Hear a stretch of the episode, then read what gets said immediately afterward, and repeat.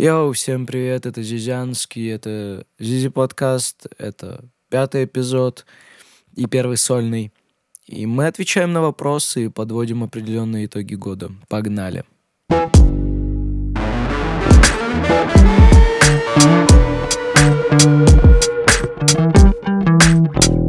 Итоги года подводить достаточно странно. Обычно я это делаю к своему дню рождения. Я родился 31 октября. И вот где-то 30-го я такой, угу. пока мне было 25, я успел сделать это, это, это. С чем это связано? Я не знаю. Мне кажется, потому что э, обычно люди не вспоминают, что они в каком-то году что-то сделали, а вспоминают обычно возраст, в котором они это сделали. По крайней мере, у меня так. У меня не было, чтобы я такой, М, в этом году я что-то сделал. Обычно это примерно так звучит. Мне было 23, когда я это сделал. Исходя из этого, я, конечно, подвожу итоги обычно к своему дню рождения, и после дня рождения я уже думаю, что вот в следующий свой биологический год я вот добьюсь того, того, того, и уже ставлю цели и думаю о том, как я буду достигать этих целей. Ну, короче, мне было 25, что я сделал? Не- несколько концертов с Максом, э, два ремикса, альбом, сведенный Ваня Рустамову, который собрал более 300 тысяч прослушиваний на всех стримах. И, наконец-то, коннекты с большими артистами не просто на разогревах, на которых я там с 2015 года э, участвую, а действительно, когда вы напрямую общаетесь, чтобы творить какое-то музло и так далее. Это прикольно. И, собственно, мысли на 2022 год и на мои 26, вот я буду говорить, мне 26, я сделал то, то, то, то, то. Я буду, скорее всего, э, выпускать больше музла, я буду регулярно выпускать подкаст, а там и видно будет. Я даже не исключаю клипы, но я чертовски ленив, чтобы все это делать. Я безумно ленивый, поэтому посмотрим, что из этого выйдет. А так, узнаем только в будущем. Загадывать не вариант, только если ставить и достигать. Очень много вопросов, безумное количество. Я не знаю, сколько времени мне понадобится, чтобы на все эти вопросы ответить. Я буду делать это в следующем формате, чтобы не читать вопросы, чтобы я не читал вопросы, их будет читать Яндекс Переводчик. Я не уверен, голос ли там Алисы, по-моему, нет. Вот, но, в общем, компьютер будет читать вопросы, я буду на них отвечать. Погнали. Амзас Эферов спрашивает. Дай пару советов начинающим музыкантам. Очень много заниматься, очень много учиться, очень много трудиться и повторять одно и то же многократное количество раз. По-моему, этот принцип называется принцип 10 тысяч, 10 тысяч часов. То есть за одним и тем же занятием вам нужно просидеть 10 тысяч часов, чтобы добиться результата. Вполне себе реально.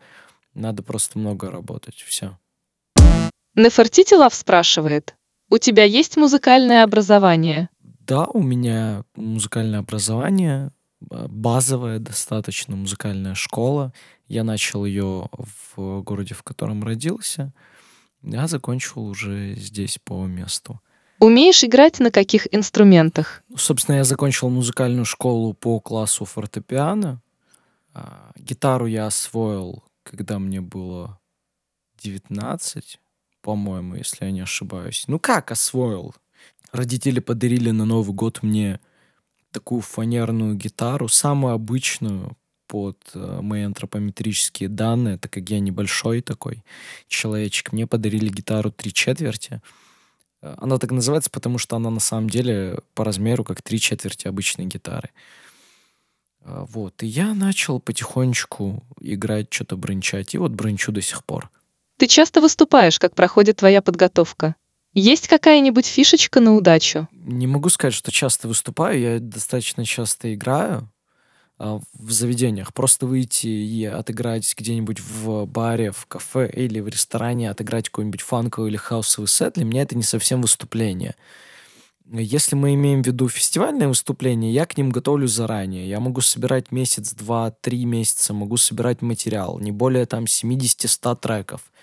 Отбирать их, скрещивать, готовить э, порядок определенный в том числе. Потом, если это фестивальное выступление, то, конечно же, я буду очень щепетильно относиться к оборудованию, потому что оборудование подводило, к сожалению, частенько, и это может сбивать с толку и сбивать настроение выступления, и оно не пройдет так качественно, как я бы этого хотел. Поэтому саундчеки раз, и два перепроверки многочисленные по оборудованию. В целом все. Расскажи про свое первое выступление. Где и как это происходило? Может, было какое-то самое запоминающееся? Я не помню, какое у меня было первое выступление, потому что я был таким обществ... общественником, да, таким общественным деятелем, э, там, не знаю, в детском саду, в школе, что-то там стихи читал, что-то там выступал в каких-то сценках театральных. Я помню, что в третьем или втором классе я вообще играл мешок картошки, у меня был самый лучший костюм. Я не помню, как это было. Не спрашивайте, я просто помню вот этот костюк, костюм, костюк, костюм из э, мешка картошки. Собственно, я играл мешок картошки. Вот, то есть я не вспомню. Если в качестве диджея, то, наверное, 2016 год. Может, 15 Наверное, 16 Не вспомню. И собирал треки сам, играл все, что мне нравится. Да, это 2015 Потому что я помню, что первые свои миксы я начал записывать в 2015 Соответственно, и первые вечеринки, наверное, студенческие, я собирал в 2015 Наверное, тогда я отыграл. А самое запоминающееся... Не знаю, каждое яркое событие, оно затмевает предыдущее яркое событие. Не сколько по масштабу, сколько по свежести памяти, запоминания. Вот насколько я вот помню то, то, что было тогда и то, что сейчас. И из-за того, что процесс развития идет э, бесконечно, безостановочно, то, соответственно, те выступления я там э, особо не помню. Были яркие, были прикольные. Наверное, последнее, что я помню, выступление в Москве и в Сочи. Также были выступления перед аудиторией в 700-1000 человек. Это прикольный опыт. Как ты проводишь свое свободное время? И последний, самый важный вопрос. Ты на Монику накопил? Свободного времени как такового нет, потому что когда ты творческий человек, то его просто нет. У тебя есть отдельно работа, отдельно там игры, да, то есть я выхожу куда-то играть или выступления. Оставшееся время мне нужно собирать музыку, а, мне нужно там тот же подкаст, это же не работа, это не хобби, это вот определенный, определенный контент, который вот я делаю. И, конечно, на него тоже уходит очень много времени, поэтому свободного как такового нет. Очень редко бывает, когда я отдаю себе отдохнуть, вот в том числе на вот этих вот новогодних каникулах. Я немножко отдохнул, и вот там через пару дней после того, как этот подкаст выйдет, я начну в полную работать, потому что у меня на самом деле а, много работы и еще с прошлого года осталось. На Монику не накопил. Моники я продал в мае для того, чтобы накопить на покупку, которая для меня очень важна, и в скором времени я этот айтем приобрету. Илья Киселев спрашивает, перспективы развития электродного продюсера в Крыму. На что нужно делать уклон и в каком векторе двигаться для реализации своего творчества? Я считаю, что в Крыму в любом случае любой музыкант упирается в потолок санкций, поэтому в целом э, в любом случае нужно рассматривать хотя бы переезд на материк. Э, если рассматривать в целом можно ли, не живя в столице там или где-то в Европе или в Штатах делать музыку, да, наверное, можно, но вопрос в том, какие твои амбиции, бро. Типа, Арти уехал из России, он живет в Штатах, и он занимается музлом каждый день. Чуваки из Going Deeper, Свенки Тюнс никуда не, не уезжали даже из Нижнего Новгорода, и они до сих пор там живут, и до сих пор клепают там музло. Только пацаны из Going Deeper, например, сидят и гострайтят уже, им уже не так интересно писать музло. А Арти хочет большего. То есть тут зависит уже от того, какой потолок амбиций самого артиста и чего он хочет. Нет ни одного успешного артиста в Крыму, который остался в Крыму и стал успешен. Все эти люди уезжали. Насколько я помню, чувак из Дети Рейф, он из Симферополя. Он уехал и добился успеха. А насколько я помню, черненькая девочка из э, группы Инь-Янь, кто постарше, тот поймет, она, по-моему, из Севастополя. Но явно она не в Севастополе успеха добилась. Э, Коля Оля, или как зовут ту девочку с э, трека «Бар две лесбухи» Джилзей. Она из Севаса, да? Из Севаса или из Евпатории? Ну, вот, вот вам и все, вот вам и ответ. Э, Люди уехали. Офми из Севаса, он уехал и добился успеха. Никто. Мы, опять-таки, успех абсолютно разный у всех, но вопрос в том, что эти люди уехали и добились успеха там, не здесь. Невозможно добиться успеха в Крыму, а потом уехать. Надо сначала уехать и добиться успеха. Можно сделать здесь, что-то добиваться, но это все локально. Ну, типа, у нас есть примеры людей, которые хорошего уровня добились, но они не станут, ну, типа, известными на там всю Россию и так далее, а, или на весь мир с такими успехами, находясь в Крыму. В данных реалиях Крым — это пропасть. Ляля навсегда спрашивает. Ты девственница? Определенно, да. Почему так часто пропадаешь? Да, я не пропадаю, я просто много работаю. Тимофей Семенов спрашивает. В какой момент ты начал брить голову? Ну, поначалу я просто э, коротко стригся, и вот где-то, когда мне было 21-22, вот я начал уже бриться наголо, просто обычным станком. Аркадий Кузьмин спрашивает. Как выглядит армянский пульт? Я думаю, армянский пульт выглядит точно так же, но там еще где-то должен быть обязательно мангал. Надя Поротова спрашивает.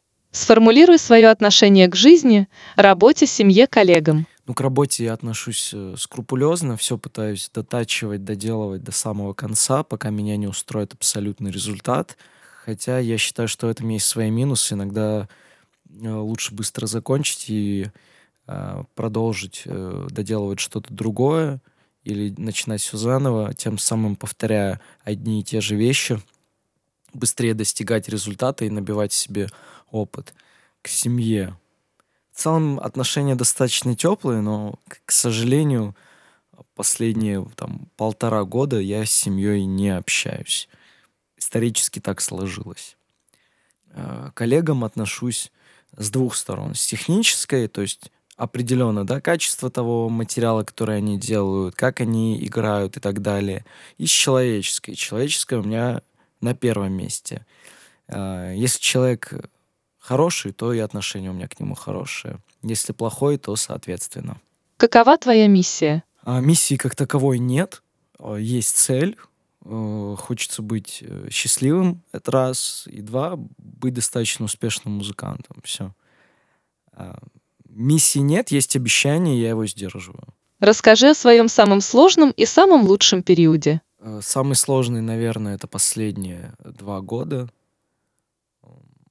Очень неопределенные, такие метаморфозные, постоянно менялся. И время меняло, э, в том числе ковид сильно поменял э, отношение и к делу, и к работе, и к творчеству. Лучший период это вот последние полгода, может, чуть больше.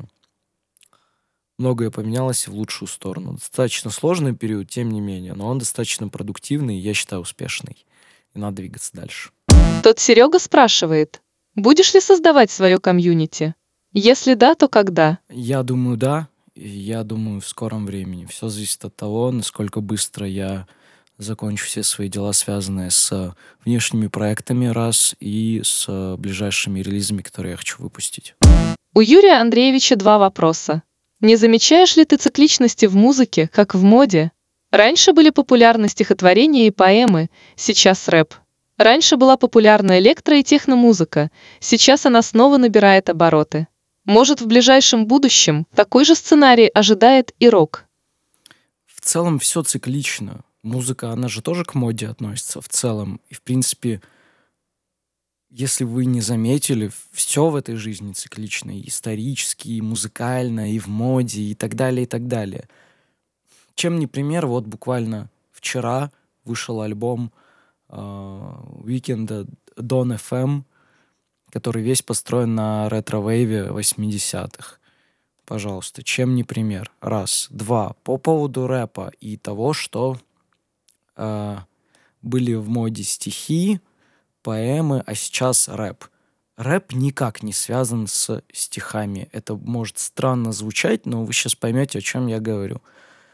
Рэп изначально появился в операх в качестве речитатива. Рэп — это элемент в музыке, соответственно, речитативный, где поверх музыки мы кладем определенный речитативный текст. Он связан со стихами косвенно. Стихи — это просто сам текст, сам по себе. А если мы рассматриваем рэп как жанр музыкальный, то это речитатив, это оперы.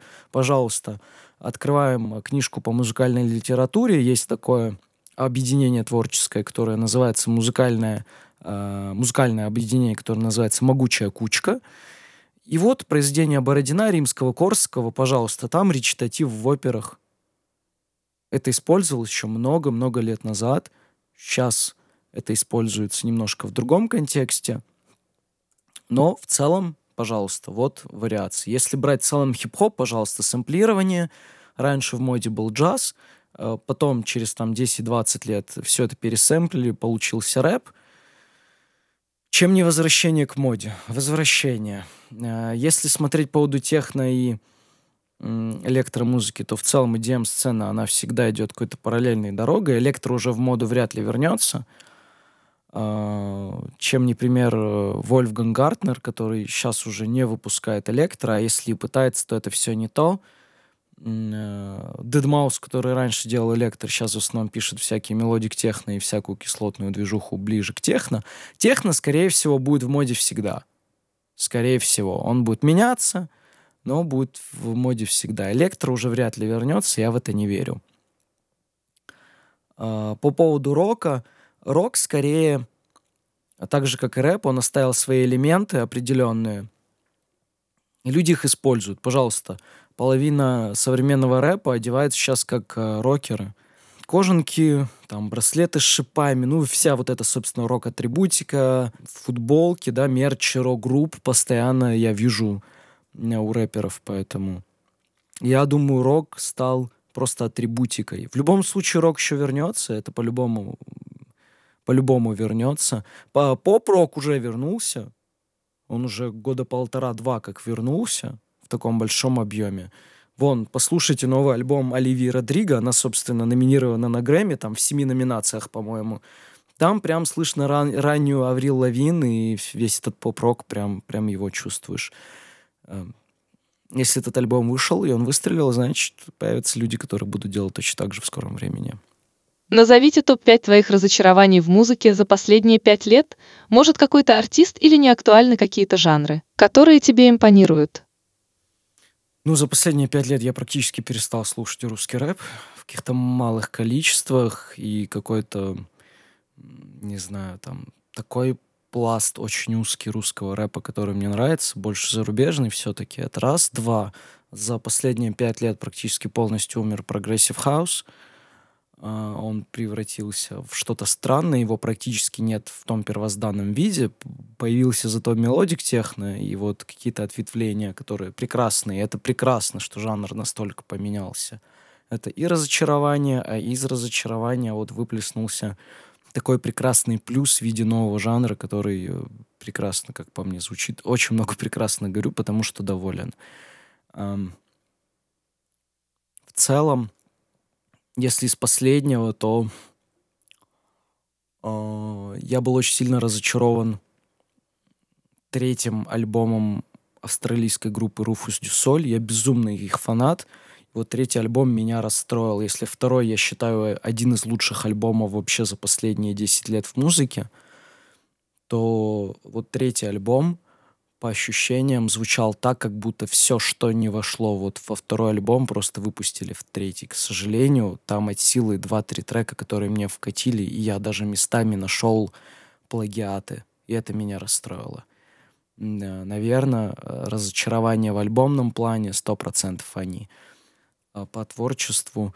Многие, наверное, подумали бы, что я разочаруюсь э, возвращением э, шведских хаус-мафии, так я не разочарован, мне наоборот очень нравится то, что они сейчас делают. И это было понятно, исходя из того, что они выпускали за последние там 3-4 года в сольном творчестве, и, по-моему, это прекрасно. И, кстати, на альбоме Don FM как раз Уикенда есть три или четыре трека, спродюсированные ими, и они звучат очень круто. Больше всего мне как раз понравился Sacrifice. Альбом Дрейка крайний показался мне безумно слабым. Он прикольный, но в целом очень слабо, потому что все готовились к тому, что это будет сильный альбом. Он выпустил полтора года назад практически альбом Dark Lane Demo Tapes, который он анонсировал как альбом, который должен быть подготовочным вот к крайнему альбому. По итогу Dark Lane Demo Tapes на 2-3 уровня, на 2-3 головы сильнее. Там нет бенгеров, но текст сильнее, биты сильнее, качает сильнее. Получается, что подготовочный альбом лучше, чем тот, которому он нас готовил. Вот в этом плане, конечно, разочаровал. Коля Романов спрашивает, есть ли фраза или напутствие, которая поменяла твою жизнь? Если есть, то какая и кто сказал? Особо каких-то таких фраз нет, либо, может быть, я сейчас не помню. Но очевидно, та, которая впечаталась в мою голову и засела там надолго, это фраза, которую мне сказала э, Оля из дуэта Каша. Она сказала такую вещь. Есть очень много артистов, которые много говорят, но им нечего сказать. Настоящий артист тот, которому действительно есть что сказать. Э, этими вопросами, вполне простыми, которые я могу задать любому человеку, который приходит ко мне, хочет там записаться, я просто спрашиваю, зачем тратить мое время и так далее. Я, мне, мне на самом деле просто впадло кого-то записывать и так далее. Я просто спрашиваю, ну вот, вот, вот, ну, тебе есть что сказать, что ты хочешь передать? Последний человек, которому я задал этот вопрос, и который на него полностью ответил, прям раскидал так, как он это видит, и растянул ответ чуть ли минут не на 10, а, был и XXX манера. Насколько я знаю, у парня все хорошо, и он справляется. Поэтому я думаю, что эта фраза вполне уместна. Что заставляет тебя работать, писать, делать музыку, улыбаться? Слушай, искать вдохновение достаточно просто, ну, лично для меня. А, работать бывает тяжело, потому что я ни черта не усидчивый, но если я сажусь и начинаю делать, то я могу делать до, до последнего, пока кушать не захочу или там спать не захочу. Э, улыбаться. Я найду себе поводы поулыбаться. В конце концов, иногда я считаю, что нужно деградировать и там, не знаю, включать рыбок каких-то, смотреть на ютубе, успокаиваться, не знаю, залипать в тикток хотя бы там на 15 минут, чтобы чисто разрядить голову, просто успокоиться и поугарать над чем-то. Кому, если не тебя знать, Коль, я тебе иногда тиктоки отправляю угарные. Деньги или творчество? В первую очередь всегда надо ставить творчество. Для меня пример э, дуэт Daft Punk, которые отказались от э, разнообразных контрактов, которые им предлагали в начале нулевых, выбрали творчество, и контракты они подписывали исключительно на своих условиях, и они на этих условиях настаивали. Группа легендарная, своего добилась, музыка до сих пор актуальная по тому, как она была построена. Это история сэмплирования в том числе. Поэтому они для меня пример. Я ставлю на первое место творчество. Я не говорю, что деньги это плохо, или деньги там где-то там на втором, третьем, четвертом месте. Деньги это важно, и деньги это на данный момент инструмент э, для достижения целей, не только жизненных, но и, например, э, реинвестиции, соответственно, в э, рекламу, к примеру, Э, в свой личный бренд. По твоему мнению, каких людей больше? Те, которые тебя знают как человека или как творческую личность? По-любому э, больше тех людей, которые знают меня как творческую личность, потому что если так расценивать, то вот с какого с 2015-2014 года, да, я там то хип-хоп тусовки, то R&B движуха, то привозы концертов, то разогревы, то диджейнг, то рейв-тусовки, бейсовые и так далее. Люди видели эти, этого типа, да, вот этого лысого, это вот тот самый чувак из той движухи, этой движухи и так далее, и все воспринимают тебя просто вот как этот человек занимается этим. Никто не знает, что находится на самом деле, мало кто знает тебя по имени на самом деле, половина людей думают, что Вальтер это кликуха, э, половина людей говорит, я его знаю, а на самом деле ни черта вы меня не знаете, ребята, и для того, чтобы знать меня нормально, по-настоящему знать, нужно быть близким мне человеком, э, прожить, да, эту жизнь, вот то, как э, это было со мной в разные там этапы времени, и тогда, наверное, да, вы будете меня знать по-настоящему. А так, наверное, да, больше тех, кто знает меня э, по никнеймам и по движухам. Какие качества тебе не нравятся в себе, как в человеке и как в музыканте? Можешь рассказать и про диджея, и про рэпера, певца? Ну, это в целом разные люди, по большому счету. Э, время-то меняет нас, да, и мы взрослеем, мужаем, что-то с нами происходит в хорошем, плохом смысле.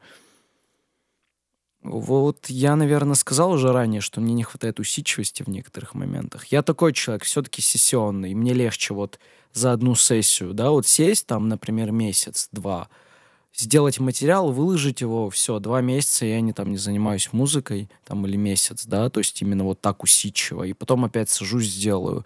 Мне легче вот так выпустить материал, пока готовить почву для него, там, выступать, играть, неважно, и потом садиться опять за материал. Я в этом плане пока что не ремесленник. Я ремесленник в плане звукоинженерии, я постоянно свожу, но как музыкант именно писать аранжировки каждый день, мне просто безумно впадло.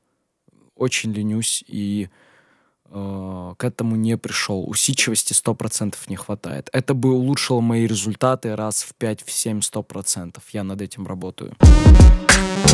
Айк Мадаян спрашивает, как быть пиздатым армянином? Мы знаем, людям тоже нужно узнать. Да чё, да просто будьте хорошими людьми, неважно какой вы нации, поступайте по совести, дружба, семья, человеческие отношения, они всегда должны быть в первую очередь. Если ты хороший человек, то неважно какой то нации. А, наверное, для того, чтобы быть хорошим армянином, нужно, наверное, знать язык, чтить традиции и так далее. Если есть армяне, которые слушают прямо сейчас подкасты, и они не говорят на армянском, не знают традиции истории, ребят, в этот момент нужно исправить. Тогда вы будете, может, хорошим, может, просто достойным армянином. Илья Киселев спрашивает, дыня или арбуз? Блин, мне арбузы больше вкатывают. А так, мне кажется, дело вкуса. Главное, чтобы было натуральное все, потому что последнее время качество продуктов, да в целом я имею в виду овощи, фрукты, ягоды и так далее, оставляет желать лучшего. А, раньше было вкуснее. Сережа Онегин спрашивает, когда фит с Музыченко? Совместный трек с Максом Барабанщиком. Что по музыкальной карьере? Как обстоят дела сейчас и что планируется в будущем? Давайте по порядку. Я сначала расскажу, что происходит э, с всем этим процессом, связанным с Юрой Музыченко. Все очень просто. Мы познакомились в апреле на Бугель-Вугеле. Он был пьяный, мы все тусовались. С нами был и э, Джарахов, и Жора, который в подкасте Джарахова, собственно, спичрайтер, и человек, который конструирует весь подкаст Джарахова, он с нами тоже там был.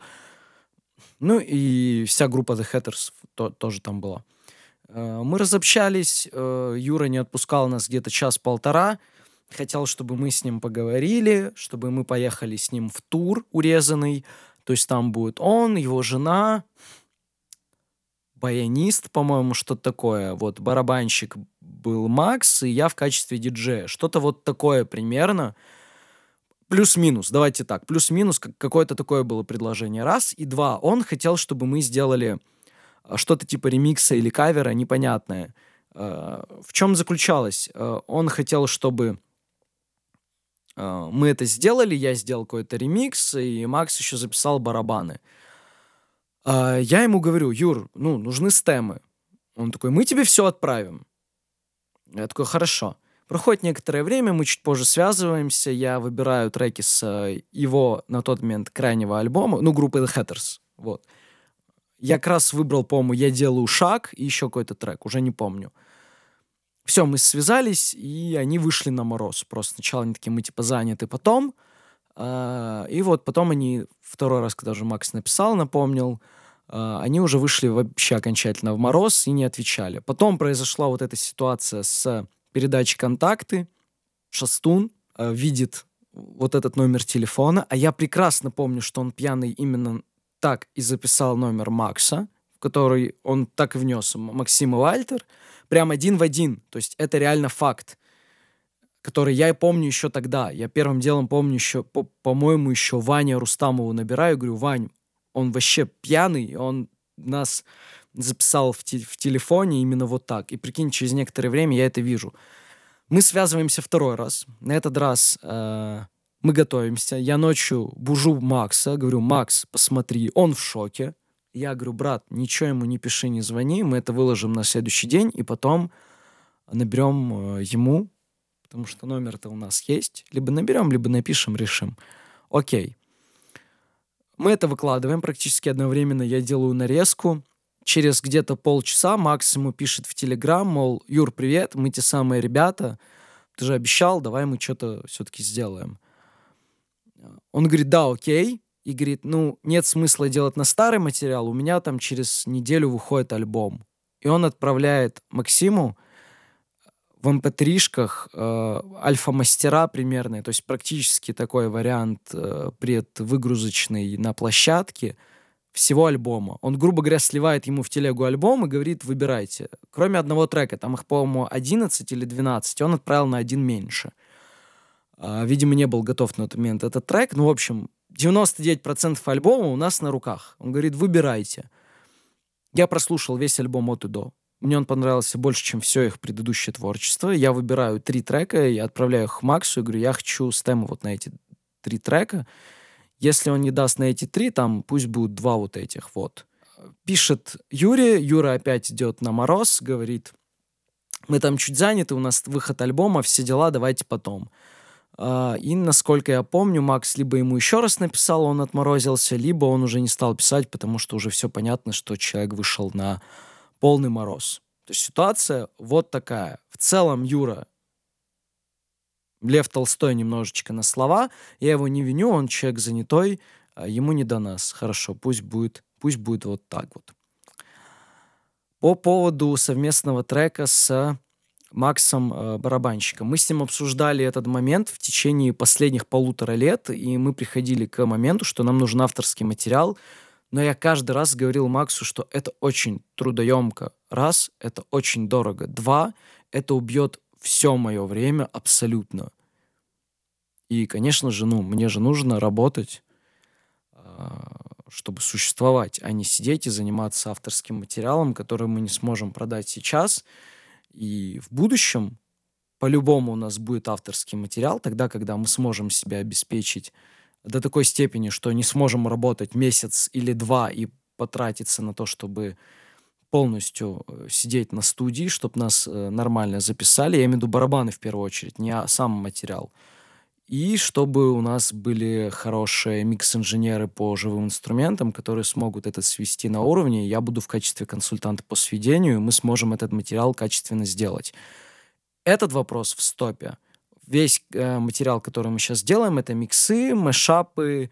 Э, можем думать о ремиксах чуть-чуть э, в будущем. И программа на Европу. Мы хотим в Европу, и мы этого не скрываем уже года два как. А, и третий вопрос. По поводу планов на будущее я уже сказал в самом начале, что вот что я сделал до этого и что я собираюсь в будущем. И с Максом, я не сказал по планам с Максом, конечно, хочется тур по России хотя бы пять городов. Мы это с ним обсуждаем сейчас, это идет в рамках переговоров. Больше сказать пока ничего не могу, и города назвать тоже не могу. Дима Диско спрашивает, как вы относитесь к сексуальным меньшинствам? К сексуальным меньшинствам я отношусь нейтрально, я к ним не отношусь. Я вырос в восточной консервативной семье, где э, были понятия о традиционном браке и морально-нравственном воспитании. Мне это ближе, это мой путь. Я никого не осуждаю. Я считаю, что разнообразию есть место быть, и любви в разной форме есть место быть. Пусть будет так. Ненависти у меня никаким меньшинством так называемым нет. Имея в своем распоряжении час разговора с президентом РФ, какие темы ты бы поднял и о чем? Я не знаю, никогда не планировал этот диалог у себя в голове не представлял его. Если бы представлял, я бы знал бы, о чем говорить. Я понимаю, что он компетентный, что он шарит во всех цифрах. Э, те, кто думают, что сейчас, ой, я такой вот сейчас либерал, сейчас э, накидаю вопросов, просто завалю его, он там не сможет ответить. Да херня это, вы все, ребят, вы, блядь, самоуверенные. Он столько лет у власти, он все прекрасно сможет на все вопросы ответить. Он шарит, давайте так. Я видел чиновников на местном уровне, они шарят, они могут на все ответить. Путин так это сможет сделать, тем более. Я бы спросил бы что-то о внешней политике, наверное, потому что он реально в этом спец. Кто бы что ни говорил, вот, вот внешка — это уровень. А, раз. Два. Наверное, я спросил бы про Карабах и почему так вышло. Должно было выйти иначе, как по мне. По крайней мере, никакого содействия России я не увидел. Очень жаль. Ну и что будет дальше с турецкой агрессией? Это три. Наверное, вот три вопроса по внешке. И главный вопрос. Насколько безвыходной должна быть ситуация, чтобы ты нарушили закон? Блин, у меня моральные ценности и в том числе обещания, они важнее, чем закон. Э, закон, он очень по-странному сделан. То есть, есть, есть же лазейки и так далее. Но суть не в этом, вопрос в другом заключается. Я понял суть вопроса. Если этого требует ситуация, наверное, да, если есть выход, а он практически во всех ситуациях есть, 99%, я найду выход. Постараюсь сделать это без насилия, без нарушения закона и в рамках морали. Если не получится сделать это по-хорошему, то как, как быть? Если драка неизбежна, бей первым. Кстати, так Путин сказал. Руслан Коновалов спрашивает, вупсень или пупсень? Ах, Дима Диско, кстати, в третьем эпизоде подкаста ответил на этот же самый вопрос так. Ваня Рустамов, потому что он вупсень, а в нем живет пупсень. Как-то он вот так ответил. А я отвечу так, что между этими двумя я выбрал бы легендарного певца Боку и его внука Жоку. Иван Рожанков спрашивает, когда откроешь свою точку с шавухой? Блин, на самом деле, я понимаю, что это шуточный вопрос, но я вообще не собираюсь открывать точку с шавухой. И там шашлычную точку. Конячный заводик, да, это уже интереснее, если все стереотипы брать. А в целом, я бы, наверное, больше занялся бы какой-нибудь здоровой едой. Меня очень вкатывает вся эта тема с э, здоровым питанием в плане круп и зелени. И мне кажется, было бы намного круче э, делать какой-нибудь зеленый, не магаз, зеленую точку какую-то, где я бы продавал бы условно какие-то боулы с кино, там, перепелиными яйцами, какой-то зеленью. Мне кажется, это было бы прикольно. Всем тем, что хавает Криштиана Роналда. Ну, собственно, приходите, кушайте и будете как Криро.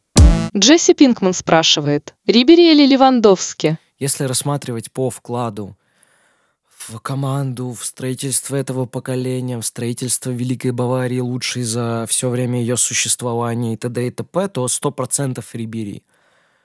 А, вот. Я помню, как Бавария играла, когда не было Рибери. Я помню, как Бавария играла, когда не было и Рибери, и Робана. Я помню, как Бавария играла, когда не было Левандовски. Те ребята, они очень много работы делают. Лева, бесспорно, шикарный Галиадор и так далее, и так далее. Но, ребят, игру команды строят не наконечники. Наконечники — это завершители происходящего. Если креатива на поле нет, то, соответственно, и игры не будет. А один чувак на острие не сможет тащить игру из глубины. На это был способен только Лионель Месси в прайме. Сейчас на это никто не способен. Поэтому 100% Рибери. Плюс я помню времена, когда у нас был и Марио Манджукич, и Вицаолич, и Марио Гомес. Это замечательные ребята нападающие были. Лева, безусловно, лучше любого из них. Но, тем не менее, Рибери на полшага впереди, чем Левандовский – как игрок, как легенда Баварии, по вкладу и так далее, и так далее, и так далее, сто процентов. К концу карьеры Левандовского, я думаю, если все так же продолжится, мы скажем, что Лева лучше. Я думаю, вот так это и будет.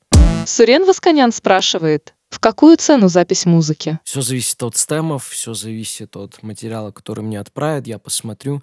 Мне впадло делать это задешево, а задорого э, я не хочу это делать. У меня все равно нет времени. Раз. Два. У меня осталась очередь с прошлого года, и я ее закончу, дай бог, к маю, к июню.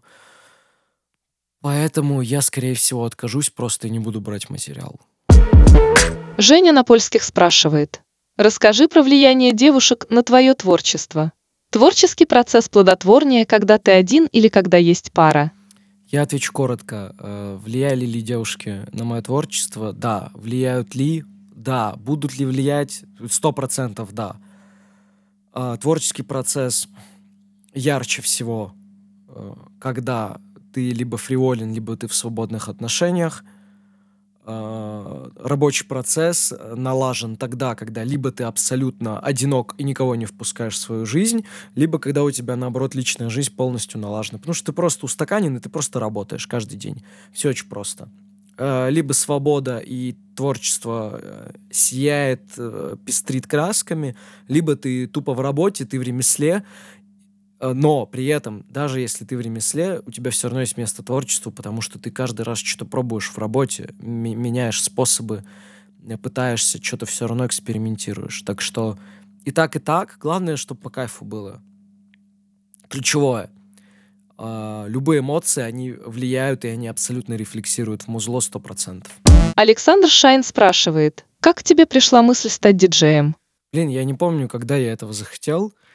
Э, но из-за того, что я в определенной степени вырос на электронной музыке, это было вполне закономерным. Как мне начала нравиться электронная музыка? Это, наверное, был 2008 или 2009 год, и я тогда слушал Армина Ван Бюрена. Вышел только альбом «Мираж», и мне безумно нравился трек «This Light Between Us» с Кристианом Бернсом, и нравились Э, его дуэты с Нади Али и Софи Алис Бекстер. Очень крутой альбом, до сих пор классика электроники. Спасибо ему за детство. А дальше я уже слушал шведский progressive и уже вдохновлялся немножко другой электронной музыкой. Вот так пошло. Чего хочешь достичь в этом году?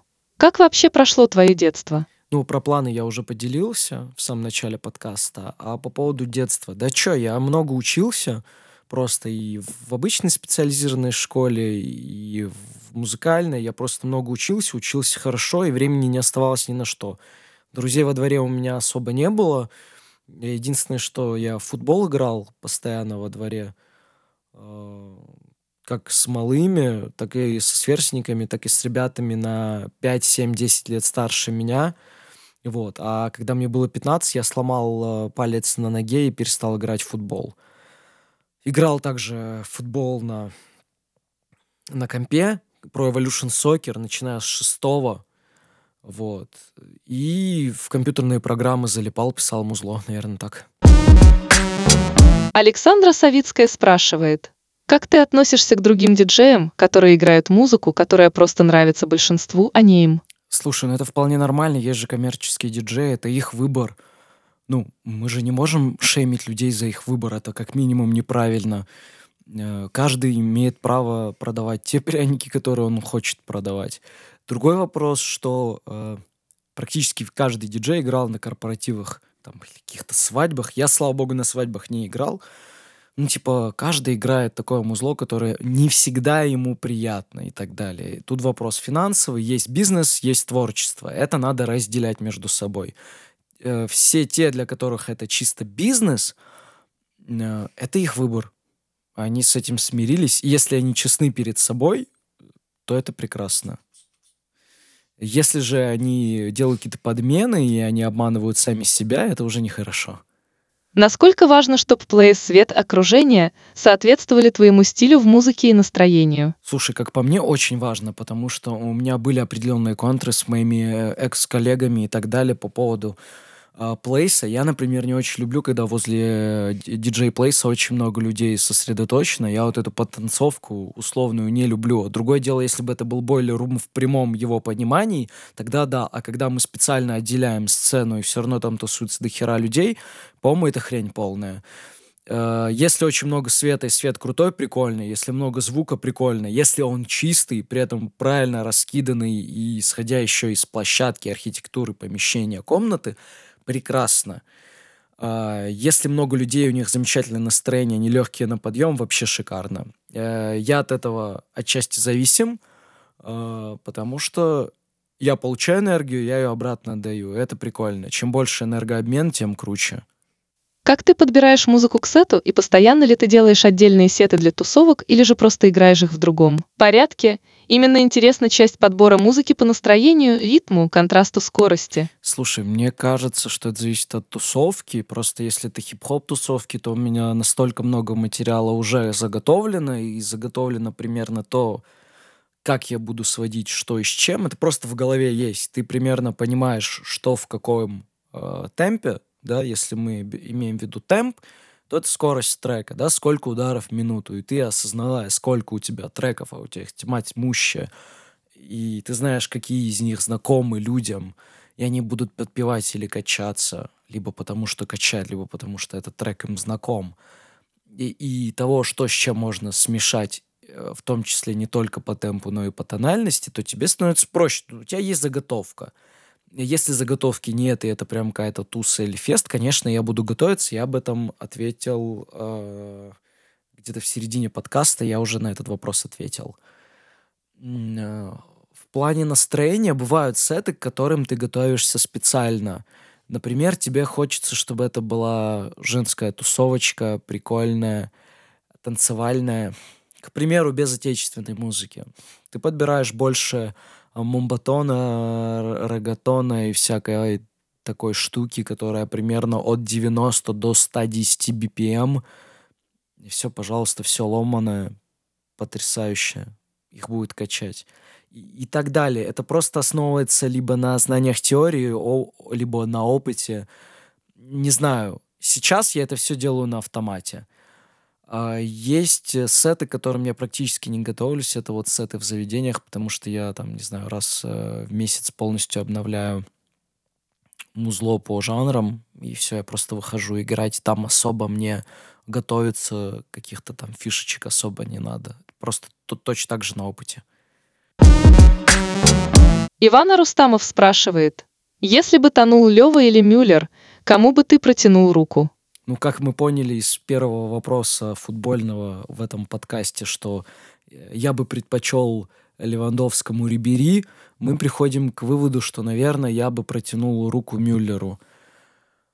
Опять-таки, я видел, как команда играет без Левандовского, как команда играет без Мюллера. Хамес Родригес не смог заменить Мюллера. Э, Мюллер после того, как Ковач ушел, так заиграл, что я черт его знает. Таких игроков на руках носят чувак за два с лишним года отдал сколько ассистов? 40, 50? Я даже, даже не смотрю статистику. Он делает игру команды. У него нет никаких особых данных, ни техники, ничего. Он просто как-то что-то чувствует и отдает передачу туда, где свободно. Все. Для команды стопудово Мюллер. И его вклад вообще с вкладом, я не знаю, кого может еще сравниться. Поэтому, наверное, Мюллер. Да и плюс с Мюллером весело, он же шутник, поэтому... А с кем мне еще смеяться? Вот с Мюллером, с Мюллером буду смеяться. Топ-3 альбомов 2021 года. Мне тяжело собрать э, топ-3, легче было бы собрать условное какое-то топ-10. Сто процентов э, Донда идет в топ-3, это раз. Два, пожалуй, в топ-3 войдет альбом э, Джермейна Коула Off Season. И, скорее всего, третьим я назову совместный альбом Бруно Марса и Андерсона Пака An Evening with Silk Sonic. Шикарный фанковый альбом из девяти треков к концу года. Прекрасный подарок для меня лично, задает настроение прекрасно. Если в целом рассматривать, я бы отметил бы и альбом Адель, и альбом Дожи Кэт, и альбом R&B э, принцессы Хёр. Кстати, просто Настя, гостья из четвертого эпизода нашего подкаста, она считает, что этот альбом в топ-3 точно входит. Э, по поводу Донды со мной согласен и Дима Диско, и Ваня Рустамов. Э, вот. Что еще? Альбом Teenage я бы отметил бы точно в топ-3 R&B альбомов года, он бы вошел бы вообще с двух ног бы влетел бы. А, пожалуй, все. Такого прям необычного. В электронике, пожалуй, отметил бы нестандартный альбом Жу Dreamland 2021. Он вышел в начале года, а в конце года вышел Deluxe достаточно неплохой альбом. Странный, но неплохой. Алена Костякова спрашивает, что тебя сподвигло записывать подкасты? А, опыт на радио, я посмотрел, как это делается, и подумал, что было прикольно. У меня столько знакомых, с которыми можно просто поговорить. Это раз. И поговорить о многом, об очень многом. Поделиться этим. Это такое, типа, маленькое-маленькое шоу для своих. И понятное дело, что это не будет приносить прибыли, но это в кайф, почему бы нет. Э, это контент в том числе. Мне это нравится, кстати, делать. Э, правда, да, это занимает э, немного больше времени, чем я думал, но я думаю, я в ближайшее время найду способ делать это чуть мобильнее и быстрее, и это будет более доступно, и будет тогда прикольно. Было ли у тебя творческое выгорание, и как ты его преодолел? Uh, я склонен думать, что у меня было выгорание. Я думаю, что оно было в прошлом году, не в 21-м, в 20-м, короче, летом 20-го, я просто настолько переработал, что я понял, что я устал. Ну, вот я просто устал. И причем до такой степени, что я уже настолько плохо шутил в компании, настолько плохо, что все меня списывали на пенсию. Мол, все, деду нужно отдохнуть, дед устал, все, хватит. А, Дима Диско смотрел на Ваню и говорил, отправь куда-нибудь уже э, деда отдохнуть. В итоге а, я просто поехал, отдохнул. На неделю буквально, там пару дней. Все. Все встало на свои места. Нужно просто вовремя отдыхать. Если ты не вывозишь работать, да отдохни и все. И ты вернешься. Плюс отдых, он же дает не только новые силы физические, но и эмоциональные. И это плодотворно может сказываться и на творческом процессе в том числе. Была когда-нибудь боязнь сцены? Нет, мне кажется, нет. Я скорее больше боялся к доске выходить, чем на сцену. Мне кажется так. Особенно, когда нужно было что-то защитить, там, курсовые, тот же диплом, я помню, оба раза, которые я защищал, защищал диплом, оба раза с нервами подходил к этому вопросу. Поэтому э, нет, сцену не боюсь, к доске выходить боялся. Виктория Гапоненко спрашивает, какие планы на ближайший год? Хотел бы переехать? А про планы я сказал в самом начале подкаста, не один раз говорил. По поводу «хотел бы я переехать», э, да, хочу. Э, планирую ли я, да. Э, и не откладываю это в долгий ящик. И на самом деле считаю, что момент наступит тогда, когда он в целом сам просто придет. Немножко смотрю на это фатально, мол, судьба сама распределится. Ну, если я до сих пор здесь, но катаюсь, тем не менее, да, по городам, значит, так оно пока должно быть, значит, все в будущем. Я не переживаю на этот счет.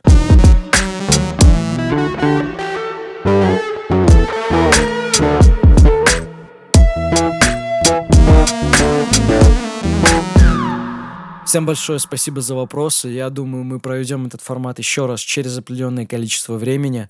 Вопросы максимально интересные, я смог ответить а, на большинство из них. Некоторые из них повторялись, поэтому я их опустил. Вам спасибо, оставайтесь с нами. Скоро шестой эпизод Зизи подкаста. Пока.